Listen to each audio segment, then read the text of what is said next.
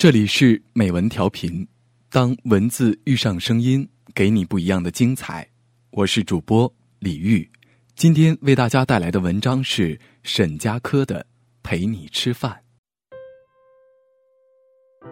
我是喜欢吃饭的人，从不挑食，因为我知道我不只是在吃食物，更是吃着自己能够感知到的快乐与美好。张小娴在《友情的猪油》里写道：“深夜两点钟来到猪油捞饭吃夜宵，本来没什么心机，但是一边吃一边听蔡澜说笑话，忽然觉得有朋友真好，只要受一点苦，就会有很多朋友关心你，甚至愿意熬夜陪你吃夜宵，说笑话给你听。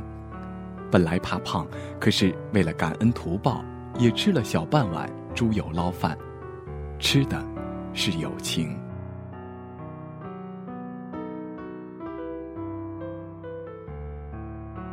我知道，在每天忙忙碌碌，连一顿完整的茶饭也吃不畅快的时候，你一定很烦恼。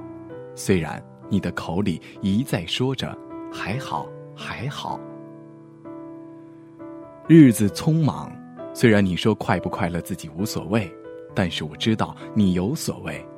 我们其实。都是有所谓的，所以在我们不出任何事故、平淡却平安的生活里，我们也应当吃好一顿又一顿的平安茶饭。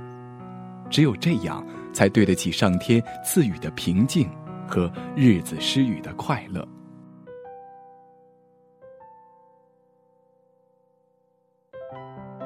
幼年读《资治通鉴》，读到李斯生前说的最后一句话时。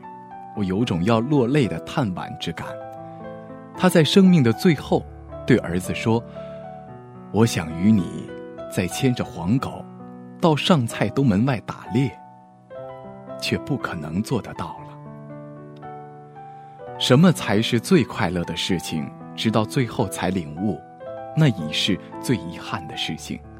所以，我们不要遗憾，我们要抓住的，就是在你身边的每一顿。”平安茶饭，不论亲情友情，一切感情的真谛，是有那么多人能够陪伴着你吃饭。